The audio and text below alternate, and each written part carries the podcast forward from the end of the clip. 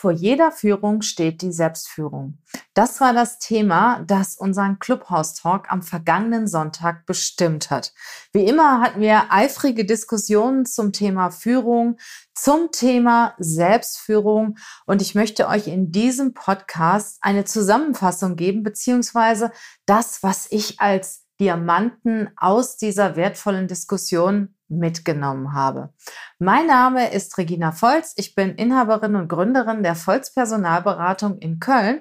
Und unsere Aufgabe ist es, die richtigen Mitarbeiter, die richtigen Führungskräfte für die Unternehmen zu finden und Führungskräfte in ihrer kraftvollen, wirkungsvollen Rolle weiterzuentwickeln. Freue dich auf inspirierenden Content zum Thema Führe dich selbst. Selbstführung kommt vor Führung. Bis gleich. Hey, ho, willkommen zur Show. Leadership is a Lifestyle direkt in dein Ohr. Ganz egal, wo du grad bist, ganz egal, was du grad machst. Das ist alles, was du wissen musst, zusammengefasst. Du willst nach oben oder dass alles so bleibt. Du willst ein bisschen glücklicher oder erfolgreicher sein. Du willst dass du Ziele erreichst, dann nimm dir doch die nächsten Minuten für dich Zeit, denn das ist was Leadership is a Lifestyle heißt. Vor jeder Führung steht die Selbstführung. Selbstführung ist die Führung, die Menschen auf sich selbst ausüben. Und als Führungskraft hast du natürlich eine sehr entscheidende Rolle. Du übernimmst eine Vorbildfunktion für deine Mitarbeiter und trägst die Verantwortung für die Leistung und für das Ergebnis deines Teams. Und um diese wichtige und wertvolle Rolle ausüben zu können, ja, muss die Führungskraft die Fähigkeit besitzen, sich zunächst einmal selbst zu führen. Selbstführung, was heißt das? Für mich bedeutet Selbstführung stark zu sein, reflektiert zu sein, meine eigenen Stärken und Lernfelder zu kennen, permanent an mir zu arbeiten und vor allen Dingen auch einen gesunden Körper und eine gute Widerstandsfähigkeit zu besitzen. Denn erst wenn ich mich selber führen kann, wenn ich mich kenne, weiß, wie ich ticke, kenne meine ja, Stärken und die Themen, naja, die mich so ein bisschen zurückziehen, dann kann ich erfolgreich auch andere Menschen führen. Denn Führung besteht aus dem größten Teil aus Selbstführung. Und am vergangenen Sonntag hatten wir wirklich einen spannenden Talk zu diesem Thema. Viele Führungskräfte, Experten haben ihre Meinung dazu abgegeben. Und ich habe mal so sechs Aspekte festgehalten, die aus meiner Sicht für die Selbstführung ja eine wertvolle Rolle spielen. Der erste Punkt ist das Thema Resilienzbewusstsein. Achte ich auf mich? Bin ich widerstandsfähig? Achte ich auf die Signale meines Körpers, wenn es mal nicht so gut funktioniert? Was passiert mit mir, wenn rechts und links um mich herum alles zusammenbricht? Gerade jetzt in dieser Zeit kann man auch die Stärke und die Widerstandsfähigkeit vieler Unternehmer, vieler Führungskräfte beobachten. Bin ich wie ein Grashalm, der bei jedem Windstoß umknickt bzw. umgeweht wird? Oder bin ich wie ein Fels in der Brandung? Bin ich wie ein stabiler Baum, dem so ein Windstoß überhaupt nichts anhaben kann? Das heißt, Resilienzbewusstsein bedeutet, dass ich selbst weiß, wie geht es mir gerade? Muss ich etwas tun? Muss ich auf mich achten? Oder beziehungsweise auf mich achten sollte ich immer. Aber muss ich an mir arbeiten? Muss ich mal eine Pause einlegen? Sollte ich achtsamer mit mir selber umgehen, um halt, sagen wir mal, auch vor großen Windböen standzuhalten, wie zum Beispiel ein stabiler Baum. Der zweite Punkt ist, nehme Verant über, übernehme Verantwortung für dich, für dich selber. Nehme die Warnsignale deines Körpers wahr. Was kannst du verkraften? Was kannst du weniger verkraften? Der Körper warnt dich immer. Der gibt dir immer Warnungen. Manchmal überhörst du sie, meistens überhörst du sie dann und irgendwann mal ist es zu spät. Übernehme Verantwortung für das, was du tust, für deinen Körper, für deine Aufgaben, für deine Ziele. Überforderst du dich vielleicht oder sind deine Ziele für dich Ansporn, gesunde Herausforderungen? Und das musst du mit dir selber ausmachen. Welchen Aufgaben stellst du dich? Welchen Herausforderungen stellst du dich? Sind die von dir gut zu bewältigen, mit etwas Anstrengung zu bewältigen, aber attraktiv für dich? Oder ist es eher Routinearbeit, die dich langweilt und irgendwann mal zu einem gewissen Frust führt? Der dritte Punkt, der genannt worden ist und den ich auch sehr, sehr wichtig finde, ist, reflektiere dich immer wieder selber. Setz dich hin, einmal am Tag, einmal in der Woche auf jeden Fall mal oder mach einen Spaziergang und überleg dich dir genau, was ist jetzt eigentlich mit mir los? Bin ich okay, so wie ich bin? Muss ich was ändern? Wie geht's mit meinem Umfeld? Komme ich im Moment mit den Herausforderungen klar, die mir gestellt werden? Komme ich mit mir klar? Wie sieht es mit meiner Haltung, gewissen Personen, gewissen Aufgabenstellungen aus?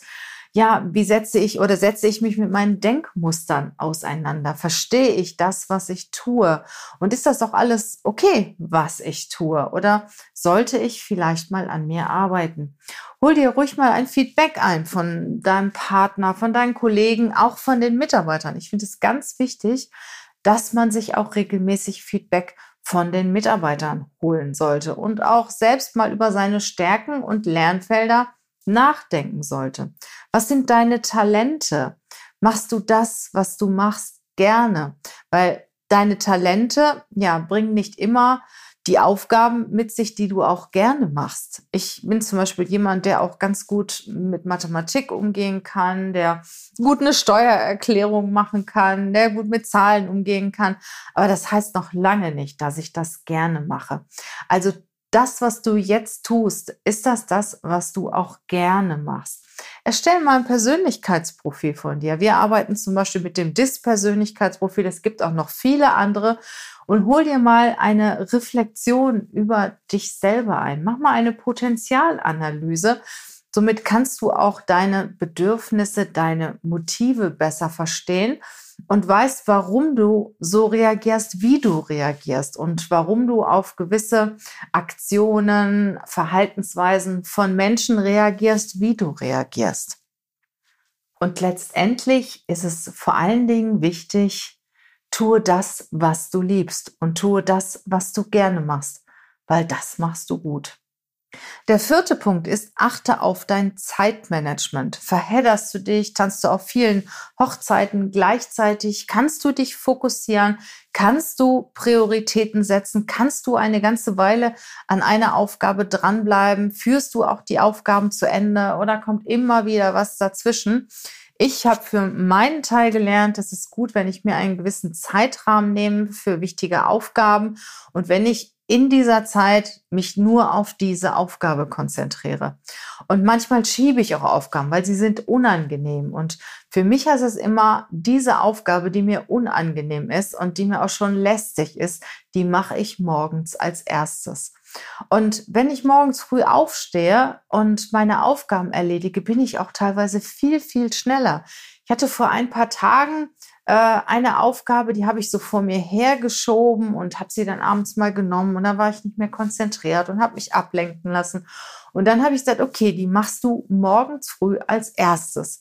So, und die habe ich dann morgens um 7 Uhr erledigt und das war schwuppdiwupp, innerhalb von einer halben Stunde war die Aufgabe richtig, richtig gut erledigt. Ich mich voll auf diese Aufgabe habe ich mich konzentrieren können.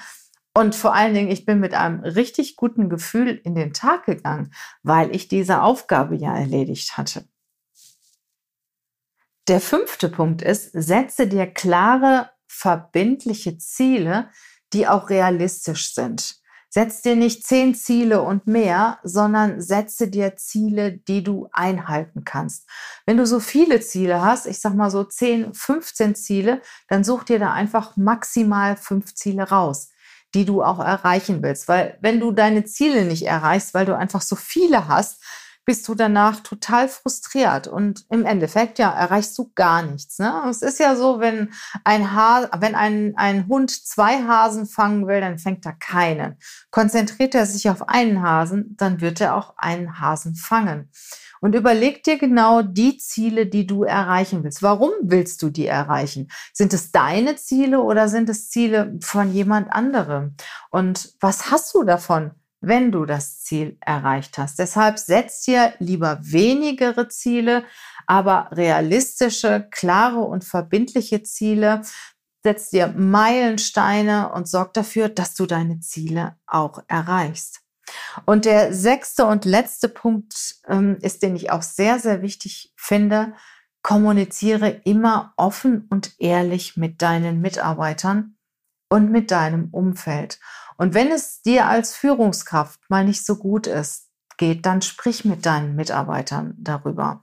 Weil äh, wenn ich zum Beispiel einen Mitarbeiter habe oder einen Kollegen, eine Kollegin, und ich merke, da stimmt irgendwas nicht mit, die zieht sich zurück oder der zieht sich zurück, redet nicht mehr so viel, ist so in sich gekehrt, dann denke ich als allererstes immer, Mensch, das hat was mit mir zu tun, bin dann selber irritiert. Wenn aber meine Mitarbeiter wissen, hey, der oder die hat jetzt ein, ein privates Thema und hat irgendein Thema, ja, das nichts mit uns zu tun hat, das sie oder ihn sehr stark beschäftigt, dann ist das was ganz anderes. Dann nehmen auch die Kollegen Rücksicht zum Beispiel. Aber auch Feedback, wenn du dich über einen Mitarbeiter ärgerst, dann sag ihm das doch auch. Ja, wenn du ein Thema hast mit dem einen oder anderen oder wenn du dich über einen, einen Kunden ärgerst oder wenn eine Aufgabe nicht so gut von der Hand geht, sprich drüber. Ich sage immer, geteiltes Leid ist halbes Leid. Und wichtig ist, dass du weißt, wie geht's mir eigentlich? Was geht da in mir vor? Wie sind so meine Denkmuster? Warum ist meine Haltung jetzt im Moment so, wie sie, wie, wie sie ist? Warum rege ich mich jetzt da gerade über, drüber auf? Weil wenn ich mich über irgendetwas aufrege, dann hat das meistens mit mir zu tun. Das hat immer was mit mir zu tun und weniger mit dem anderen. Führung und Selbstführung ist eine harte Arbeit und Führung fängt bei der Selbstführung an. Und das hört auch nicht auf nach zwei, drei Wochen, sondern das ist eine permanente Aufgabe, die jeder von uns hat, ob Führungskraft oder nicht Führungskraft. Selbstführung ist eine wichtige, eine der wichtigsten Aufgaben, finde, die jeder Mensch ja für sich bewältigen sollte. Und nach der Selbstführung kommt natürlich die Führung und die Führungskompetenz entwickelt sich. Und auch das ist eine Aufgabe, eine laufende Aufgabe. Und genau wie du dich in deiner persönlichen Führung weiterentwickelst, entwickelst du dich dann ja in der Führung deiner Mitarbeiter weiter. Vielleicht habe ich dich jetzt ein bisschen neugierig gemacht auf unseren Sonntagstalk, auf unseren Führungstalk bei Clubhouse.